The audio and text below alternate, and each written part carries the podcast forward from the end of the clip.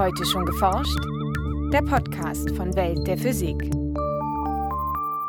Herzlich willkommen zur 216. Folge. Es begrüßen Sie David Vogel und Nora Kuscher. Die Vorstellung, dass sich ein Lichtstrahl geradlinig durch den Raum bewegt, ist mal mehr und mal weniger zutreffend. Das hängt davon ab, in welchen Größenbereichen man sich bewegt. Ist man sehr klein, muss man die Wellenausbreitung mit berücksichtigen. In großen Raumbereichen vermutlich die Raumkrümmung. Sagt Ulf Peschel von der Universität Jena. Im heutigen Schwerpunkt geht es darum, wie sich Lichtstrahlen im Weltall auf gekrümmten Bahnen bewegen und wie man dieses Phänomen im Labor nachstellen und erforschen kann. Außerdem berichten wir über den großen roten Fleck, der Jupiters Atmosphäre aufheizt, über mathematisch berechnete Flugmanöver von Zugvögeln und über Spinnenseide, die Schallwellen blockieren kann. Doch hören Sie erst einmal das Feature von Franziska Konitzer. Licht nimmt immer den kürzesten Weg. Allerdings ist die Vorstellung, dass es sich dabei geradlinig von Punkt A nach Punkt B bewegt, nicht immer richtig. Auf relativ kurzen Strecken, etwa von der Schreibtischlampe zum Auge, läuft das Licht zwar entlang einer Geraden, doch wenn das Licht über große Distanzen durch das Weltall reist, vorbei an massereichen Objekten, nimmt es scheinbar Umwege. Am besten kann man sich vielleicht vorstellen, wenn man denkt, dass das Licht sich nur auf der Oberfläche eines Körpers bewegen kann und bei Oberflächen wissen wir, dass die unterschiedlich gekrümmt sein können und diese Krümmung beeinflusst die Ausbreitungseigenschaften. Dasselbe passiert natürlich auch in unserem dreidimensionalen Raum, der ebenfalls gekrümmt ist, bloß hier versagt unser Vorstellungsvermögen viel eher. Sagt Ulf Peschel von der Universität Jena. Krümmung kann sowohl positiv als auch negativ sein. So weist beispielsweise ein Kreis eine positive Krümmung auf. Ist eine Kurve hingegen konkav, ist ihre Krümmung negativ. Dieses Konzept lässt sich auch auf den Raum übertragen. Bis vor einigen Jahren dachte man, dass der Raum nur in eine Richtung gekrümmt sein kann, nämlich eine sogenannte positive Krümmung, die äh, durch Massen hervorgerufen wird.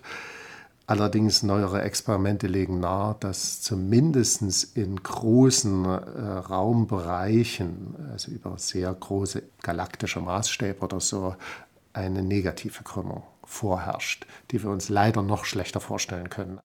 1916 beschrieb Albert Einstein die gekrümmte Raumzeit erstmals in seiner allgemeinen Relativitätstheorie.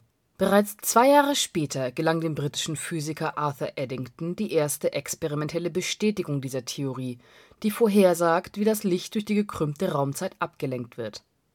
Während einer Sonnenfinsternis bestimmte Eddington die Position von Sternen, die im Blickfeld nahe der abgedunkelten Sonne lagen. Tatsächlich schienen die Gestirne gegenüber ihrer üblichen Position am Nachthimmel leicht verschoben. Verantwortlich dafür musste die Schwerkraft der Sonne sein, die den umgebenden Raum leicht krümmt das Licht der beobachteten Sterne wird auf diese Weise abgelenkt. In diesem Fall liegt eine positive Krümmung vor. Man äh, merkt, dass daran im positiv gekrümmten Raum schneiden sich zwei Lichtstrahlen im Prinzip immer wieder, also kommen wieder aufeinander zu. Im negativ gekrümmten Raum trennen sich Lichtstrahlen eigentlich immer und alles verliert sich sozusagen oder beugt wesentlich stärker auseinander. Da gigantische Massen wie etwa die Sonnenmasse nötig sind, um die Raumzeit merklich zu krümmen, lassen sich die Effekte auf die Ausbreitung des Lichts auf der Erde nicht direkt untersuchen. Ulf Peschel und seine Kollegen griffen in ihrem Labor deshalb zu einem Trick. Sie ließen einfach eine Raumdimension weg. Dann sind wir in einer Fläche, wir zwingen das Licht auf der Oberfläche eines Körpers zu laufen und die Oberfläche eines Körpers kann ich quasi beliebig krümmen. In ihren Experimenten schossen die Forscher Laserlicht auf spezielle Glaskörper, die entweder kugelförmig waren und damit eine positive Raumkrümmung aufwiesen oder aber die Form einer Sanduhr besaßen, mit einer negativen Raumkrümmung. In beiden Fällen konnte das Licht so gut wie nicht in die Glaskörper eindringen und bewegte sich deshalb auf deren Oberfläche. Mit Hilfe von Kameras ließ sich der Weg des Laserlichts verfolgen, und auch das gestreute Licht analysierten die Forscher sorgfältig. Sie wollten nämlich ein Phänomen nachweisen, das erstmals in den 1950er Jahren beobachtet worden war. Damals wollten Astronomen den Durchmesser von Sternen bestimmen. Sie haben ihre Teleskop auf einen Stern gerichtet Und jetzt das Signal, das das Teleskop registriert hat, mit dem Signal, was bei einem Teleskop, das etwas entfernt davon stand, äh, gemessen wurde, verglichen. Und aus der Differenz dieser Signale kann man etwas über den Durchmesser des Sternes ermitteln. Stehen die Teleskope direkt beieinander, sehen beide Teleskope genau dasselbe Signal. Gehen sie weiter auseinander, bauen sich Differenzen aus, letztendlich durch unterschiedliche Lichtwege. Und der Unterschied der Lichtwege hängt vom Durchmesser der Sterne ab. Durch die unterschiedlichen Lichtwege erzeugen die Lichtstrahlen bei ihrer Überlagerung im Teleskop ein Muster aus hellen und dunklen Flecken. Aus der Größe dieser Flecken können Astronomen den Sterndurchmesser berechnen. In ihren Experimenten fanden die Forscher um Ulf Peschel heraus, dass auch die Raumkrümmung einen signifikanten Effekt auf derartige Helligkeitsmuster hat. Durchläuft das Licht einen gekrümmten Weg auf den Glaskörpern und wird anschließend abgebildet, ergibt sich ebenfalls ein charakteristisches körniges Helligkeitsmuster. Aus diesem können die Forscher auf die Krümmung der Glaskörper schließen. Die Analogie von zweidimensionalen Oberflächen im Labor zu den drei Raumdimensionen des restlichen Universums funktioniert sehr gut Sogar so gut, dass es prinzipiell denkbar ist, mit sehr ähnlichen Experimenten den gekrümmten Raum direkt zu vermessen. Allerdings müssten Astronomen dafür mehr über die Größe der beobachteten Himmelsobjekte wissen, beispielsweise die Ausdehnung oder sogenannte Korrelationslänge von riesigen Molekülwolken im All. Sobald Sie so eine Referenzgröße haben, zum Beispiel weil die Quelle eine signifikante Korrelationslänge hat, dann können Sie den Krümmungsradius dazwischen zurückrechnen. Bislang fehlen allerdings die nötigen Referenzgrößen. Als nächstes wollen die Wissenschaftler die Wechselwirkungen der einzelnen Lichtteilchen in gekrümmten Räumen untersuchen, die in positiv gekrümmten Räumen verstärkt sein sollten. Aber auch darüber hinaus könnten ihre Erkenntnisse Anwendung in den Materialwissenschaften finden.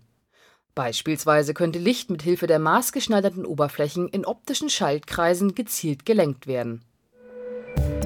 Nachrichten der sogenannte Große Rote Fleck ist der größte Wirbelsturm im Sonnensystem. Forscher fanden nun heraus, dass die Atmosphäre des Planeten Jupiter durch diesen Sturm aufgeheizt wird. Sie ist über dem Großen Roten Fleck 800 Grad wärmer als in anderen Regionen. Das zeigten die Messungen des Forscherteams aus den USA und Großbritannien mit einem Infrarotteleskop der NASA auf Hawaii Offenbar heizen vom Sturm erzeugte Schallwellen die Hochatmosphäre auf.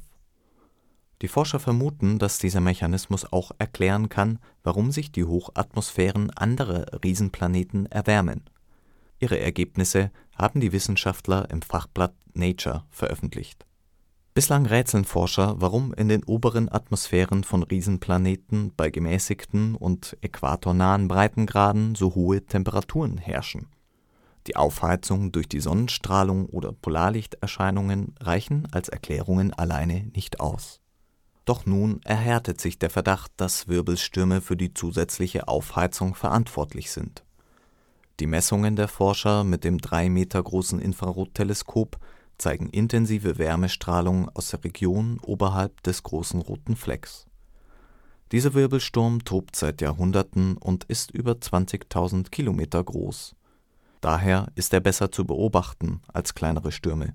Die Forscher hoffen nun durch weitere Beobachtungen das Wärmerätsel der großen Planeten zu lösen. Schon in wenigen Wochen werden Störche aus Mitteleuropa in den Süden aufbrechen. Auf ihrem Weg ins Winterquartier legen sie bis zu 10.000 Kilometer zurück. Um diese Strecken zu bewältigen, fliegen sie teilweise im effizienten Gleitflug und nutzen die aufsteigenden warmen Luftmassen. Biophysiker in den USA haben jetzt nach der besten Flugstrategie für Zugvögel gesucht. Dafür haben sie ein mathematisches Modell entwickelt, das sie in der Fachzeitschrift Proceedings of the National Academy of Sciences vorstellen. Im Computer simulierten die Forscher die teils turbulenten und rotierenden Aufwinde über einer erwärmten Landfläche. Außerdem fügten sie ein Vogelmodell im Gleitflug hinzu. Ein selbstlernender Algorithmus ermittelte nun sukzessiv die besten Flugmanöver, um im Zentrum der Auftriebsströmung möglichst viel Höhe zu gewinnen. Dazu gehörte es beispielsweise, die Flügelstellung optimal an die aufsteigenden Luftströmung anzupassen und bei Turbulenzen die Flugrichtung unverändert beizubehalten. Inwiefern Zugvögel diese Strategien in freier Wildbahn anwenden, muss man durch weitere Studien herausfinden. also etwa Zugvögel auf ihrem Weg nach Süden beobachten oder ihre Flugbahn über Positionssensoren aufzeichnen. Spinnenseide ist dehnbar, leicht und dennoch extrem stabil. Daher bietet sich das Naturmaterial an, um leichte und feste Fasern oder sogar kugelsichere Westen zu entwickeln. Nun entdeckte eine internationale Forschergruppe ein weiteres ungewöhnliches Phänomen und publizierte ihre Ergebnisse in der Fachzeitschrift Nature Materials. Je stärker die Spinnenfasern gedehnt wurden, desto besser breiteten sich hochfrequente Schallwellen in ihnen aus. In völlig entspannten Fasern breiteten sich die Wellen bei einer Frequenz von etwa 15 GHz dagegen relativ langsam aus. In einem weiten Frequenzbereich von gut 5 GHz wurden die Wellen sogar völlig blockiert. Dieses Verhalten änderte sich jedoch deutlich, sobald die Fasern gedehnt wurden. Nun stieg die Schallgeschwindigkeit um fast 30 Prozent an und auch der Frequenzbereich, in dem die Wellenausbreitung blockiert wurde, schrumpfte um ein Drittel. Durch Dehnung der Spinnenseide konnte so die wellenartige Ausbreitung von Schall und auch Wärme signifikant verändert werden. Als Anwendung schwebt den Forschern nun ein bionisches Material vor, das Schall und Wärme je nach Dehnung unterschiedlich gut leitet und damit quasi als Schalter dienen kann. Spinnen produzieren allerdings nur sehr geringe Mengen an Spinnenseide. Deshalb wollen die Forscher nun die Fasern von Seidenraupen auf ihr Verhalten für mechanische Wellen untersuchen. In Zukunft wäre es auch vorstellbar, künstliche Fasern nach dem Vorbild der Faserstruktur von Spinnenseide herzustellen. Das war's für heute. Bleiben Sie wissenschaftlich und laden Sie uns auch nächstes Mal wieder herunter. Welt der Physik wird Ihnen präsentiert vom Bundesministerium für Bildung und Forschung und der Deutschen Physikalischen Gesellschaft.